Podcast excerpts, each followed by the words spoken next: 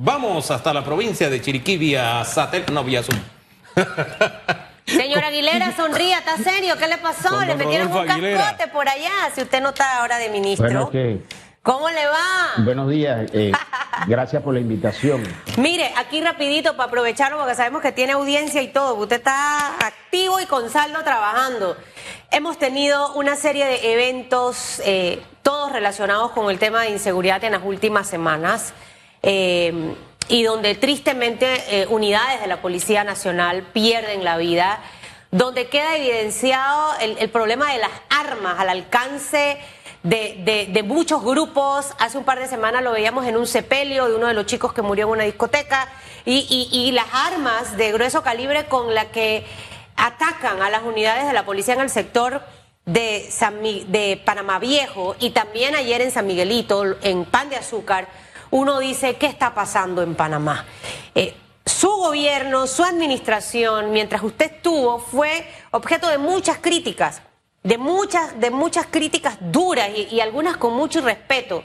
Ha llegado una nueva administración, sale un ministro, el señor Mirones, deja un plan de trabajo, se sienta, se reúne por dos días y nada se ha ejecutado. Entonces, al final el panameño está entre la espada y la pared. ¿Qué hacemos y cuál puede ser esa solución en este momento que vienen estas fiestas importantes donde necesitamos todos sentirnos seguros, señor Aguilera? Y yo creo que eh, estamos frente a una situación muy difícil. Si tú examinas con detenimiento lo que ha sucedido en los últimos dos o tres meses, te darás cuenta de que el país está registrando unos 40, 50 homicidios por mes. Eh, tenemos asaltos a bancos, asaltos a farmacias, secuestros, eh, homicidios como el que ocurrió esta madrugada, en el que murió una, una menor de edad eh, sin ningún tipo de motivo, son simplemente situaciones que se han salido de la mano. Yo le recomendaría al gobierno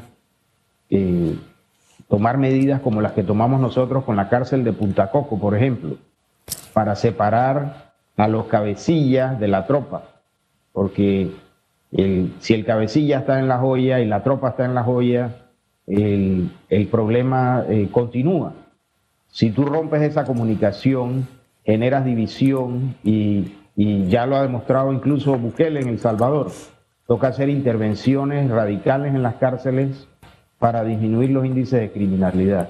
Nosotros lo hicimos construyendo la cárcel de Punta Coco, los homicidios disminuyeron de 783 a 497 eh, anuales según el diario El Siglo.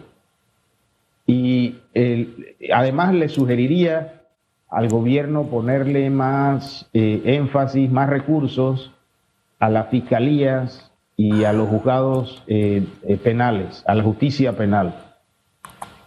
¿Por qué? Porque al final del día los asociados nos hemos reunido y hemos conformado una nación con el propósito principal es que haya un Estado de Derecho, que quien gobierne no sea un príncipe feudal o un, monarca o un dictador, sino que gobierne la ley, que todos estemos sujetos a, la ley, al Estado de Derecho. Y para poder lograr eso necesitamos eh, jueces y fiscales eh, en la cantidad necesaria y con los recursos necesarios. Eh, Entonces, vivimos en un país en el que el IFARU tiene un, un, presupuesto de 400 millones de dólares para que los diputados le regalen eh, becas o auxilios a sus amigas o, a sus novias, como sea, pero no, pero el órgano judicial tiene un 25% del presupuesto del IFARO. Entonces, eh, hemos, eh, nos hemos desenfocado en las prioridades. Ah, quisiera que hiciéramos un alto ahí. Yo creo que los recursos son necesarios, pero la voluntad es más importante y la capacidad, el deseo de servir también lo es mucho más. ¿Por qué se lo menciona? Porque yo veo en la policía una, un esfuerzo, están, están haciendo el esfuerzo. Y usted ve los resultados de los operativos y se da cuenta de que hay algo que logra la policía que no se consolida en el judicial. Hay algo que está pasando porque la policía hace operativos y te dice, bueno, detuvimos a 149 Y si uno se tomara la, tarea, y voy a tomármela un día esto, de todos los que detienen operativos, habríamos tenido que construir nuevas cárceles.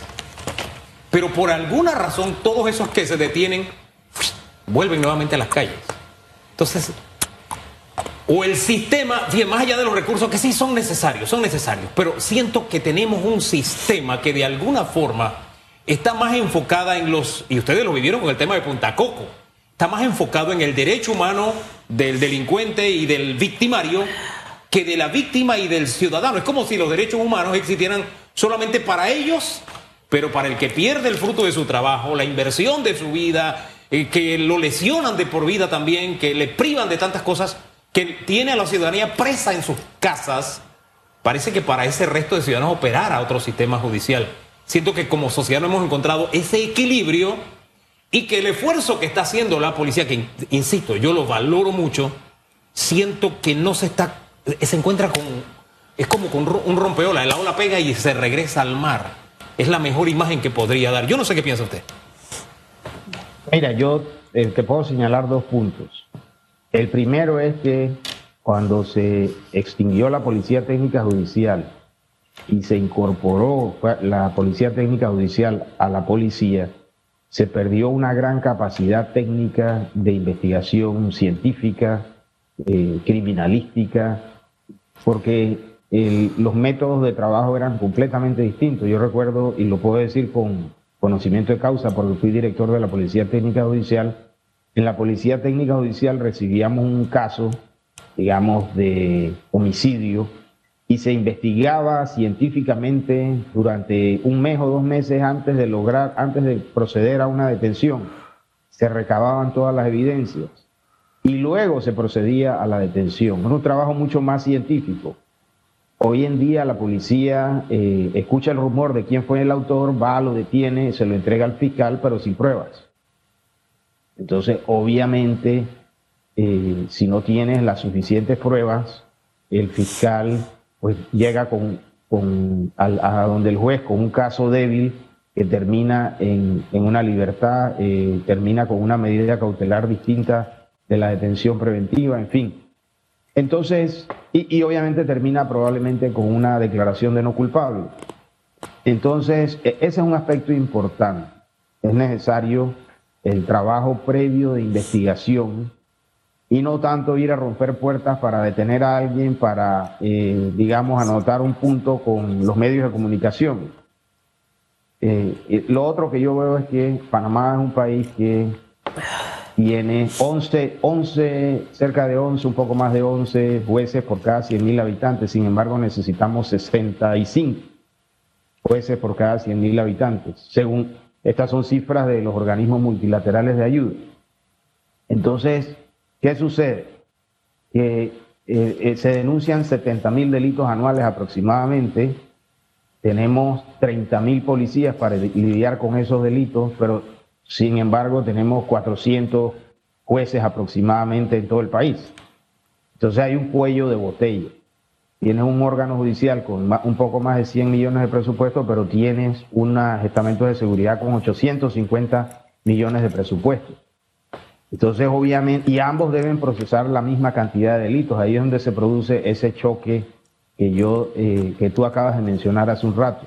Entonces, eh, como te digo, es necesario reorientar recursos. Creo que el país está despilfarrando mucho dinero en cosas que no son necesarias y al final del día los asociados nos hemos constituido en una nación para que exista un Estado de Derecho, para que el que viola la ley vaya a la cárcel y el que respeta la ley tenga la tranquilidad de que no va a haber un dictador o una autoridad eh, autoritaria, arbitraria, sino que va a haber una ley que es la que va a regir el gobierno del derecho, el Estado de Derecho. Entonces, eh, hemos perdido el rumbo. El, Estado está haciendo cosas que están alejadas a esa función primigenia. O por ejemplo lo del IFARU, yo creo que ese es el, mejor ejemplo. Señora 400 millones para regalarle a plata, a plata gente que no la necesita. Hay algo súper importante aquí. Puedo dotar de todos los recursos a los estamentos de seguridad. Puedo quizás tener los recursos para tener más unidades, para tener mejor armamento, pero si no hay una estrategia bien definida a la larga eso no va a funcionar. O sea, miremos todos los recursos que le hemos dado al Ministerio de Educación. Todavía al sol de hoy, eh, cada periodo que pasa, eh, le vamos dando más recursos al sistema educativo, pero todavía no tenemos los resultados que queremos. Entonces, más allá de dar todo esto, es en realidad diseñar una estrategia y empezar a diseñarla bien entre todos los organismos de seguridad. Porque yo me imagino que cuando usted fue ministro hubo una estrategia y esa estrategia se iba implementando. Eh, cuando escucho por ahí que si hay una estrategia, en realidad la desconozco eh, eh, a profundidad cuál es, qué tipo de programas de prevención tenemos, por ejemplo, porque eso es fundamental. pero si no la tenemos no vamos a lograr avanzar. Y, creo que ha sido una de las críticas que hemos visto a lo largo de todos estos, estos años. Y al final lo que necesitamos es que tengamos una, una buena estrategia de seguridad para que el país esté bien, para que todos los ciudadanos podamos sentirnos en realidad tranquilos. No, no, sé qué piensa usted al respecto sobre esto, porque para mí sí es fundamental tener una estrategia clara y que se esté ejecutando. Yo estoy de acuerdo contigo, Susan. No solamente es tirar dinero en los problemas para que se resuelvan, yo creo que es necesario tener planes, programas, proyectos que eh, estén orientados a resolver eh, las situaciones que se presenten o a proveer los servicios que el Estado debe brindarle a la, ciudadanía. Eh, sin embargo, todo eso está escrito. Todo eso está escrito. Mire, cuando yo llegué al, al Ministerio de Seguridad, ya yo llegué con un plan yo sabía lo que iba a hacer. Yo había estudiado durante un año en unas mesas de trabajo eh, con el presidente y con Isabel eh, de Saint Malo eh, lo que había que hacer. Todo está escrito. En realidad, y, llegamos a, ejecutar. ¿Qué ha pasado con este gobierno? Se ha demorado tres años elaborando el plan estratégico. Acaban de pasar una ley mediante la cual lo aprobaron. Mire, si yo soy miembro de una junta directiva de una empresa en el sector privado y un ejecutivo me dice que le tomó tres meses hacer un plan de trabajo, ese mismo día se va. Entonces, no hay voluntad. Lo que hay que hacer, esas estrategias y esos planes que tú dices que hay que hacer, ya existen, ya está todo escrito. Hemos tenido consultores extranjeros, nacionales durante años en todos los sectores, justicia, eh, seguridad, educación, etcétera. Y si estoy de acuerdo contigo, eh, en una ocasión me tocó escuchar al doctor Pérez Valladares desmenuzar a nivel granular todo el problema de la educación en nuestro país y, y presentar las soluciones. Las soluciones y la, y la manera de llegar a los resultados ya está ahí. Lo que falta es voluntad. Yo creo que el PRD durante tantos años que ha controlado la, educación pública, las universidades públicas y han generado, digamos, todo este trabajo dentro de la academia y, han dicho que han tenido todas estas mesas de trabajo para generar planes y programas. Sin embargo, a la hora de ejecutar no ejecutan. Entonces, eh, yo creo que es necesario hacer el trabajo. Mira, eh, Hugo es testigo del trabajo que yo hice. Yo hice un trabajo novedoso, radical, completamente distinto a lo que se hacía usualmente. Y obtuvimos los resultados. Eh, y, está demostrado que lo que nosotros hicimos científicamente está demostrado que produce resultados, ha producido resultados en otros países y, produjo resultados en nuestro país. Y eso me da pie a recordar lo que hace un rato mencionaba, cuando hay vocación de servicio. Usted se encuentra con gente que también tiene vocación de servicio y que cumple una tarea y para la que no necesita invertir un solo centavo. Porque a nosotros nos tocó en lo personal ir a servir a las cárceles trabajar con muchachos, irnos a trabajar con ellos en retiro, sí. Delincuentes que buscaban la oportunidad de salir de ese mundo sin cobrar un solo centavo. Por eso insisto, los recursos son importantes, pero no siempre. Es rodearse de gente que tenga vocación de servicio. Ahora bien, mire, anoche fue una noche que corrió la sangre. Doble homicidio en Tocumen y también el otro caso acá en, en Panamá Oeste. Y eso me deja pensando en que en la provincia donde usted está, para allá, ha migrado eh, las cifras de delincuencia, estamos viendo cómo se están disparando en Chiriquí y también hacia Panamá Oeste y la periferia este de la ciudad. ¿Qué dejaría usted sobre la mesa a las autoridades para, ya sabiendo que eso está pasando, como una colaboración? Porque al fin y al cabo, en el tema de seguridad, todos estamos involucrados. Cuando yo abordo este tema, digo siempre, ¿qué vamos a hacer? No es qué va a hacer la policía. Ellos tienen una función específica, pero la tenemos los medios de comunicación, la tienen los padres de familia, la tienen los docentes. Todos tenemos un papel que jugar, porque al final la policía tiene que administrar lo que nosotros le damos como sociedad. O sea, la sociedad tiene un papel que cumplir. ¿Qué recomendación dejaría usted para esas tres áreas que le he mencionado? Ha bajado en Colón, pero se nos ha disparado Chiriquí. Mire lo que pasa en, el este y hacia Panamá Oeste. Bueno, mira, yo, yo estoy ah, en este momento acá en Chiriquí atendiendo un asunto, eh, un, litigio en el cual represento a una empresa y eh, me he encontrado con la sorpresa de que en una, en una vereda en donde mi familia se radicó hace unas tres o cuatro generaciones en tierras altas, una, vereda que se llama eh, Paso Ancho, que queda eh, hoy en día eh, entre Nueva Suiza y el Lato de Volcán. Las, las, personas mayores de edad no pueden, las personas de, de edad avanzada no pueden estar ahí debido a la cantidad de violencia que hay. Y le estoy hablando de un sitio que tenía contaba con 40 casas cuando yo era un niño. Hoy en día obviamente ya ha aumentado la, población, pero lo que te quiero decir es que ahí se han hecho incautaciones de, eh, docenas de kilos de, cocaína, han llegado helicópteros al sitio, eh, ha, habido homicidios, homicidios de todo tipo, homicidios pasionales, homicidios con fines de hurto, eh, homicidios entre grupos que están allí peleando territorios. Imagínate, entonces, a ese punto ha permitido el gobierno que lleguen las cosas y, gente que uno ni siquiera sabe quiénes son. Eh, han llegado de la ciudad de Panamá, uno no sabe ni siquiera quién, nunca antes los habíamos visto por allí. Entonces, se ha desbordado en la delincuencia de la ciudad hacia el interior. Yo podría hacerle dos recomendaciones al gobierno. La mano dura funciona. Y nosotros lo demostramos con Punta Copa. Nosotros eh, separamos a los cabecillas de la tropa en las cárceles y los cabecillas quedaron incomunicados, no incomunicados de sus abogados, se podían comunicar, su derecho humano a comunicarse se mantenía, pero no podían comunicarse con su tropa y la tropa se fue en desbandada, se formaron divisiones y eso nos permitió a nosotros eh, reducir los índices de criminalidad y resolver muchos casos. Y la mano blanda, que le llaman la rehabilitación y reinserción, de los individuos en situación de conflicto con la ley con el fin de disminuir los índices de criminalidad también funciona. Yo, le, yo recuerdo que hace unos meses conversé con un ejecutivo de una empresa minera y le dije, ¿cómo te fue con esas dos pandillas de colonenses que reinsertamos dentro de la minera? Y me dice, eh, ahí están, cerca del 60% se mantienen. Hay unos que incluso son capataces.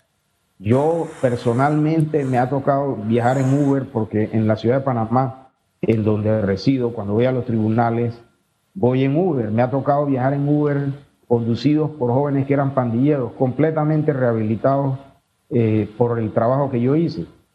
Y me dicen, eh, eh, esta es la única solución que existe para este problema, la, la solución realmente de fondo. El propio diario Panamá América reconoció que el 25%, en un trabajo de periodismo investigativo muy bueno que hicieron ellos durante mi gestión, reconocieron que el 25% de las personas que fueron tratadas durante mi gestión se eh, reinsertaron laboralmente de manera exitosa. Estoy usando textualmente los términos del diario. Y ese era un diario que era opuesto a nuestra gestión. Entonces, e, esos serían los dos consejos que yo le doy al gobierno, mano dura eh, con, los maleantes y, y al que quiere cambiar, darle la oportunidad. Gracias, señora Aguilera, por compartir con Panamá esta mañana. Que tenga buen día. Qué rico estar allá. Que le vaya bien. Muchas gracias a ustedes por aquí. He tenido la oportunidad de estar en el barrio eh, de Doleguita, el, el mítico barrio de Doleguita en donde vivió Susan, que a mí me trae muchos recuerdos, además porque pasé una buena parte de mi infancia en ese barrio. Así que desde Yo aquí les mando una un saludo. Buena infancia. Ya, ya, ya fue hecho Huecas Burger. ¿Cómo extraño Chobeca Burger? tú sabes que tú sabes que hay una panadería que me voy a, a tomar la libertad de dar el nombre, se llama Panadería Montes y ah. queda en el barrio El Terronal, ah. en la avenida Francisco Clark y eh, son los mejores tamales de la provincia. Santo. Eso es mucho decir. Que sean mejores que los de mi madre o de mi abuela está difícil, pero voy a confiar en su palabra. Que tenga buen día.